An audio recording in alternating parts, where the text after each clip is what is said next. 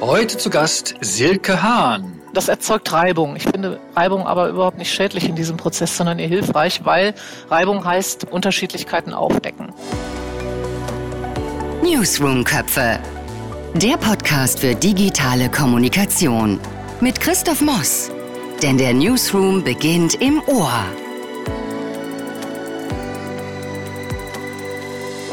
Herzlich willkommen bei Newsroom Köpfe. Herzlich willkommen, Professor Dr. Silke Hahn. Dankeschön, Christoph. Silke, du bist Kollegin an der International School of Management. Du unterrichtest dort Kommunikation und Marketing, begleitest seit vielen Jahren große Newsroom-Projekte und dort ist vor allem dein Wissen im Change Management gefordert. Und mit deiner Agentur PR Wording betreust du namhafte Kunden aus der Industrie. Was machst du im Moment gerade? Im Moment sitze ich am Schreibtisch in meinem Büro in Königswinter und ich bereite eine Vorlesung vor, auch genau an der ISM. Da wird es um das Thema interne Kommunikation gehen und damit auch um das Thema Change Management und was das mit Sprache zu tun hat, werden die Studenten bald kennenlernen. Und was hat es mit Sprache zu tun? Das hat eine Menge mit Sprache zu tun, weil Sprache ist ja konstituierend für Wirklichkeit. Da gibt es ja Wittgenstein und Humboldt, die uns viel mitgegeben haben über die Bedeutung von Sprache im Alltag und das ist eines meiner Lieblingsthemen schon seit meinem Studium. Und Studierende, wie auch natürlich Unternehmen, lernen immer mehr, dass zum Corporate Identity Prozess Sprache und sprachliche Anwendung und Pragmatik der Sprache dazugehört und dass Bilder und Entwicklungen von Unternehmen und Ideen in Unternehmen, Corporate Culture, dieses ganze Gefüge, diese Visitenkarte immer etwas mit Sprache zu tun hat. Sprache, ist das sowas wie Corporate Language? Sprache ist sowas wie Corporate Language, weil Corporate Language eben ein, ein, ganz großer Bestandteil von Corporate Identity ist. Ich komme ja ursprünglich aus der Düsseldorfer Schule, aus der Heinrich-Heine-Uni, habe studiert bei Georg Stötzel und diese Düsseldorfer Schule hat ja die Grundlinie zu sagen, Sprache hat immer einen Einfluss auf das Bewusstsein und die Meinungsbildung von Teilnehmern der Gesellschaft. Und das ist einmal natürlich in der Politik oder im Alltag eine etablierte Geschichte, aber in Unternehmen, wenn wir sagen Corporate Language natürlich auch, weil wir uns mit unserer Corporate Language auf eine Visitenkarte einigen. Wir können oder müssen uns darauf einigen, ob wir duzen oder siezen welche Produktnamen wir uns geben, wie wir uns begrüßen, wie wir unsere Korrespondenz oder Social Media Auftritte begleiten über Sprache und mit Sprache und wie wir so mit Sprache auch ja unsere Wirklichkeit, unsere Unternehmenswirklichkeit gestalten. Wie bist du dazu gekommen?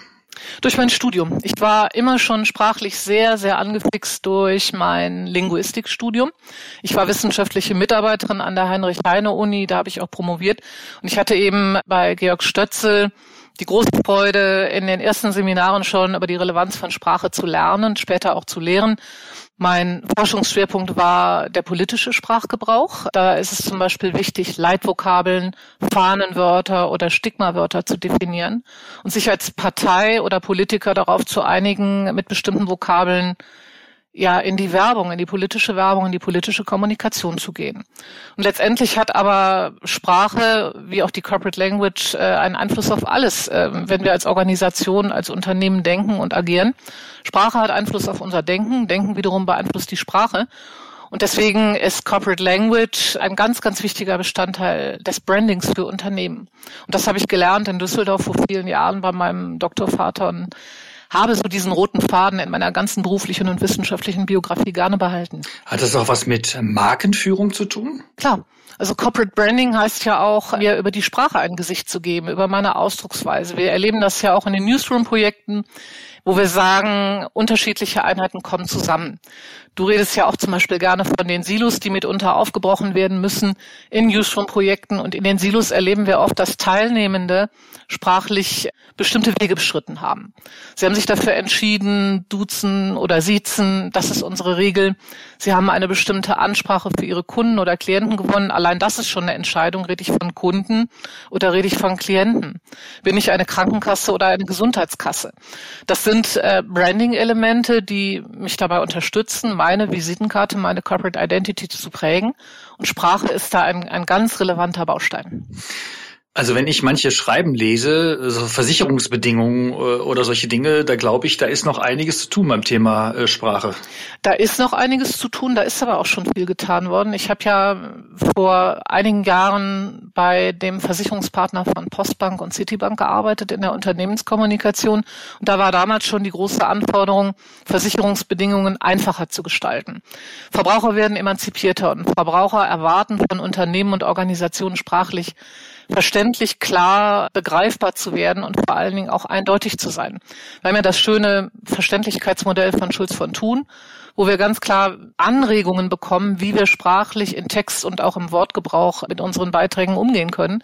Und Versicherer haben das eigentlich schon recht früh begriffen und arbeiten mittlerweile sehr, sehr deutlich daran, Dinge verständlich zu machen, weil du natürlich auch Rückläufe reduzierst.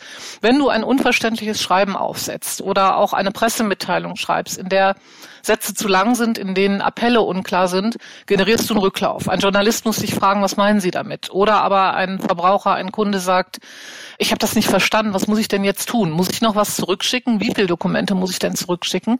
Und über eine sprachliche Menüführung und eine klare Corporate Language und bestimmte Regeln, die ich als Unternehmen befolge, in der Verständlichkeit kann ich ausschließen, dass ich Rückläufe habe und Dinge einfach zwei oder dreimal erklären muss. Du hast ja schon ein bisschen über dein Leben und dann auch dein berufliches Leben gesprochen. Du warst unter anderem ja auch Redaktionsleiterin in einer Unternehmensberatung für Tourismusorganisationen. Welche Rolle hat da Sprache gespielt? Im Tourismus ist Branding ja eine ganz wichtige Angelegenheit. Destinationen sind sich teilweise sehr ähnlich und sie können über Sprache oder sprachlichen Ausdruck eine Kontur entwickeln, sich eine Kontur geben. Das fängt ja schon dabei an, dass Hoteliers ganz lange schon davon weg sind, sich am Telefon zu melden oder den Empfang zu bestücken mit Aussagen, guten Tag, mein Name ist Mandy Müller, was kann ich für Sie tun? Das haben 123 Hoteliers eine Zeit lang gleichzeitig getan. Und irgendwann kamen Hoteliers oder auch touristische Anbieter auf die Idee, dass sie sich individueller prägen müssen, Konkurrenz abgrenzen. Wir reden ja von Kommunikationszielen. Und ein Kommunikationsziel kann eben sein, anders zu sein als der Wettbewerb. Und da hilft Sprache. Bin ich emotional? Verkaufe ich eine Destination oder eine Reise, ein Reiseprodukt über einen emotionalen Weg? Bin ich, wenn ich im B2B-Bereich aktiv bin, eher rational unterwegs. Wie begrüße ich meine Gäste? Wie schildere ich meine Destination? Wie gehe ich auf Menschen zu, die mit mir geschäftlich zu tun haben? Das wird ganz entscheidend über Sprache gesteuert. Du hast promoviert, du bist äh, seit vielen Jahren Professorin. Wo findet das Thema Corporate Language denn in der Ausbildung bei dir statt? In der Ausbildung von Studierenden findet es statt in dem Themenbereich interne Kommunikation weil Corporate Language zunächst mal in der Organisation selber beginnt. Mitarbeitende, und das ist auch schon so ein Punkt, rede ich von Mitarbeitenden oder von MitarbeiterInnen oder von Mitarbeiterinnen oder Mitarbeitern oder von einem Team brauchen ein Gerüst, um sich intern adressieren zu können und in Mitarbeiterzeitschriften oder Intranets einen gemeinsamen Auftritt zu finden. Da muss ich Entscheidungen treffen. Und in der internen Kommunikation ist es mindestens ein Vorlesungsbereich, äh, in dem ich mich diesem Thema mit den Studierenden widmen. Wo präge ich Sprache im internen Bereich, in meiner internen Kommunikation? In der Krisenkommunikation ist es ebenfalls relevant. In der Krisenkommunikation brauche ich Sprache als Leitlinie in der Intervention. Wir haben ja alle schon mal von der ja, One Voice Policy vielleicht gehört, wo wir uns darauf einigen müssen, eine bestimmte stringente Sprachregelung auf den Weg zu bringen, intern und extern. Und das ist gar nicht immer so einfach, wenn unterschiedliche ja, Sprecher in einer Organisation am Ball sind, einen Text zu entwickeln. Und in meinen Vorlesungen widme ich mich diesem Thema mit meinen Studierenden. Wie kann ich sowas generieren? Wo werden sprachliche Merkmale in der Corporate Language deutlich? Über Vokabeln, über den Satzbau, über bestimmte Zitate. Da findet das statt. Du hast das gerade ja schon angedeutet, ne? Also MitarbeiterInnen, Mitarbeitende oder das Team. Dahinter steckt natürlich das ganze Gender-Thema. Was ist deine Haltung dazu? Was empfiehlst du Unternehmen? Ich empfehle meinen Unternehmen, sich erstmal einen Überblick über die Bandbreite zu verschaffen. Welche Optionen habe ich? Und dann zu ermitteln, welche Haltung passt zu mir. Es gibt mittlerweile kaum eine Organisation, die dieses Thema wegdrücken kann. Die sagen schon alle, wir wissen, das ist ein Thema. Und in irgendeiner Form müssen wir Entscheidungen treffen, wie wir damit umgehen. Es gibt sehr schöne Beiträge im Sprachreport, sehr viele Studien über die allgemeine Akzeptanz zum Thema Gendern in der Sprache. Aber es gibt natürlich auch unternehmensspezifisch die Möglichkeit zu sagen, so wie umgehe ich das Thema, wo habe ich Vokabeln, wo ich von ja, Mitarbeitenden zum Beispiel reden kann. Oder aber bin ich ein Freund oder eine Freundin des Lottisschlags, dass ich sage MitarbeiterInnen. Dann muss ich das vermitteln und ich muss das auch wirklich in Fokusgruppen in meinem Unternehmen klären. Was passt zu uns? Wie ist unsere Belegschaft? Wie ist unser Kundenstamm dazu eingestellt? Aber sich so einfach um das Thema herumdrücken kann sich heute kaum noch eine Organisation und ein Unternehmen. Nur manchmal klappt es dann ganz gut mit dem Anglizismus. Ich habe es gerade schon gesagt, das Team. Ne? Dann bist du wieder plötzlich bei einem englischen Wort oder bei einem englisch eingedeutschten Wort. Und Anglizismen sind natürlich auch schon wieder Dinge, die mit Corporate Language zu tun haben. Auf jeden Fall. Da hatte ich einmal bei einer Versicherung auch ein sehr einschneidendes Erlebnis. Da haben wir darüber gesprochen, inwieweit können und dürfen wir Anglizismen in unserer Sprache führen. Und dann sagte eine Mitarbeiterin, wir hatten mal eine Sitzung und da sagt jemand, was ist eine Todo-Liste? Und für uns, sagen wir mal, elaborierter Code, so nennen wir das in der Linguistik, im Sprachgebrauch ist eine To-Do-Liste, was sehr selbstverständlich ist. Aber wir müssen in der internen Kommunikation und natürlich auch in der externen alle Beteiligten mitnehmen. Wir müssen eine gewisse Demokratie ausbilden, um Menschen über Sprache zu erreichen. Und ich kann mit Anglizismen Menschen inkludieren, aber auch ausschließen. Und dessen muss sich die Organisation bewusst sein. In bestimmten Branchen sind die Anglizismen völlig üblich. Aber es gibt immer noch Unternehmen, bei denen eben auch Hierarchien oder bestimmte Tätigkeitsbereiche Menschen nicht mit Anglizismen in den Kontakt kommen lassen. Und da muss ich Lösungen finden. Ja, und da gibt es auch eine ganze Reihe von Worthülsen in der deutschen Sprache. Ne? Nachhaltigkeit, Innovation, alles tolle Dinge, auch wichtig, die aber sehr oft ohne wirklich Fleisch an den Knochen benutzt werden. Was rätst du Unternehmen denn da? Fleisch an den Knochen, sagen meine Studenten, ist eigentlich mein Lieblingswort, Christoph, oder mein Lieblingsausdruck. Oh. Das ist witzig. Genau Fleisch an den Knochen bringen. Eine Vokabel ist eine Vokabel solange sie nicht mit Leben gefüllt wird, solange sie eben ein Knochen ist. Und Nachhaltigkeit, Innovation oder flache Hierarchien sind Vokabeln, die ganz viele Unternehmen so in ihrem sprachlichen Portfolio führen. Und die Frage ist ja dann, was heißt das denn? Wenn alle nachhaltig und innovativ sind, sind sie es alle auch nicht. Und deswegen bedeutet das auch, Fleisch an den Knochen zu bringen, eine Interpretation zu liefern. Es gibt Unternehmen, es gibt einen bekannten Baumarkt, die haben ihre Corporate Culture über sprachliche Merkmale gebildet und haben Metaphern gefunden aus ihrem Sprachgebrauch, aus ihrem Branchensprachgebrauch heraus. Und haben zum Beispiel gesagt, Innovation bedeutet, dass wir langfristig bauen, dass wir ein Haus bauen, dass wir modern bleiben und dass wir eine zukunftsfähige Institution werden und auch bleiben. Und genau das ist der Punkt. Ich darf mich solcher Vokabeln bedienen. Ich muss aber dann auch leisten, diese Vokabeln mit Leben zu füllen. Und das ist Aufgabe von Corporate Language in einem Team. Warum ist das wichtig? Es ist wichtig, dass wir A, eindeutig sind, dass wir alle einen Begriff intern davon haben, wie wir Innovation mit Leben füllen oder Nachhaltigkeit, inwieweit wir das auch tatsächlich sind. Und außerdem gebe ich ja auch Signale in meine externe Community, in meine externen Umfelder. Die müssen wissen, was ich damit meine, weil ansonsten Nachhaltigkeit in jedem Sprachgebrauch geführt wird. Aber ich muss das ja auch, ja, einhalten, was ich verspreche. Und Medienvertreter fragen sowas natürlich auch nach, wenn ich zu plakativ in meinen Geschäftsberichten oder in meinen Pressemitteilungen mit solchen Vokabeln umgehe, die aber nicht interpretiere, wird ich danach gefragt. Und da muss ich die Antwort haben. Und deswegen bedeutet für einen Corporate Language Prozess das Bespielen von solchen Plastikwörtern, die mit Leben zu füllen und die attraktiv und auch persönlich auszustatten, eine große Aufgabe für Unternehmen, diese Visitenkarte, die sie ausgeben, über ihre Sprache zu ja, beschriften.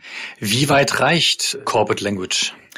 Das ist eine spannende Frage, die Organisation manchmal auch so zum Zauberlehrling macht, dass sie sagen, oh, wir wollen mal mit so ein paar Bindestrichregeln anfangen. Ne? Also setzen wir Bindestrich im Kompositum, koppeln wir durch oder koppeln wir nicht und wo arbeiten wir mit Großbuchstaben?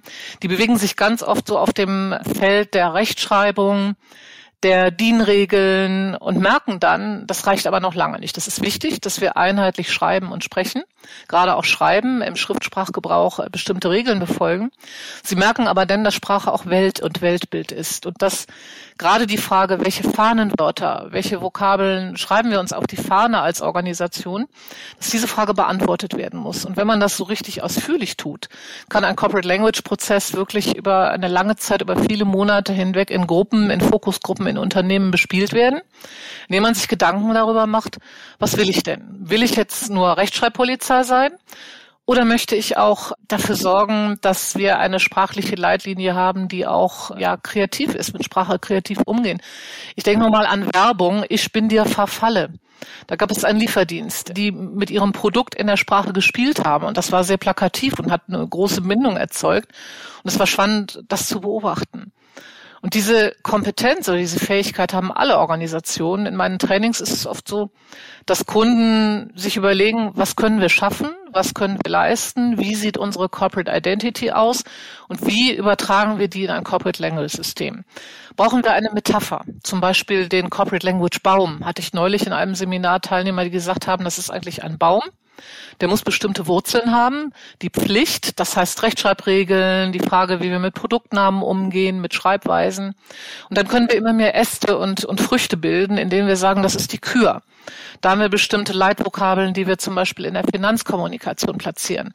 Bestimmte Vokabeln, die wir in der Social-Media-Kommunikation ausbringen. Bestimmte Anreden und äh, Briefausklangsformeln oder Mail-Ausklangsformeln. Und so kann dieser Baum, diese Organisation hat sich, finde ich, dafür eine sehr schöne Metapher entschieden, kann er wachsen. Andere Organisationen nennen das Ganze Logbuch oder Corporate Language Manual. Das ist auch schon ein Prozess, dem Kind oder diesem Prozess einen, einen Namen zu geben und Corporate Language nicht als Corporate Language zu bezeichnen, sondern dafür einen Begriff zu finden, der zur Organisation passt. Du hast eben schon mal gesagt, Corporate Language und Corporate Newsroom, das geht zusammen, Silos auflösen, die Blockaden im Kopf lösen. Gibt es sowas wie einen Corporate Language Prozess im Newsroom? Ich denke schon, den gibt es. Zunächst einmal fällt den Teilnehmerinnen und Teilnehmern im Newsroom auf, hm, Sprache bildet unsere Welt. Und wir kommen jetzt im Newsroom zusammen in Abteilungen und Ausabteilungen, die bisher im Silo oder voneinander getrennt gearbeitet haben. Sie werfen sozusagen in einen gemeinsamen Topf, was sie erarbeitet haben an Texten, an Textbausteinen und stellen fest, oh, da sind wir unterschiedlich unterwegs. Und das ist zunächst ja mal schon sehr sinnvoll, weil Inkonsistenzen und Ungleichheiten auffallen bedeutet ja, Menschen sind sprachreflexiv, die sehen Unterschiede. Und dann beginnt meistens der Prozess zu selektieren und zu sagen, so, welche Corporate Language Marker haben wir denn da? Wo sind wir sprachlich unterschiedlich? Wo müssen wir auch unterschiedlich sein? Weil natürlich ein Social Media Textbeitrag anders formuliert wird als ein Investor Relations Beitrag. Wo müssen wir unterscheiden? Wo müssen wir mit Sprache differenziert arbeiten? Aber wo müssen wir auch so einen gemeinsamen Markenkern über die Sprache führen? Ich vergleiche das oft mit der internationalen Kommunikation. Da habe ich ja auch die Aufgabe, einmal Standards zu setzen und zu sagen, die gelten für unseren Konzern, für unsere Unternehmensgruppe weltweit. Aber dennoch muss ich in China, in Südamerika oder in Schweden bestimmte lokale Präferenzen abbilden. Und genauso ist es ja auch mit den Kanälen, mit den Medien, die im Newsroom geführt werden, dass wir immer wissen, aha, es gibt Spezialitäten, die sind kanalimmanent. Die gehören zum Kanal dazu und die muss ich berücksichtigen, wenn ich erfolgreich unterwegs sein will. Aber ich brauche auch diesen gemeinsamen halt so diesen Markenkern in der Sprache. Und das ist der Job, der Startprozess zu sagen, wo ist dieser Kern? Wo ist dieser Zusammenhalt, den wir behalten wollen? Und dann bedeutet der Prozess, hier zu gehen, in die Textsorten, in die bestehenden Texte, in die neuen Texte, das umzusetzen, immer wieder in eine Review-Phase zu gehen und Texte zu prüfen und an diesem Prozess entlang laufen zu lassen.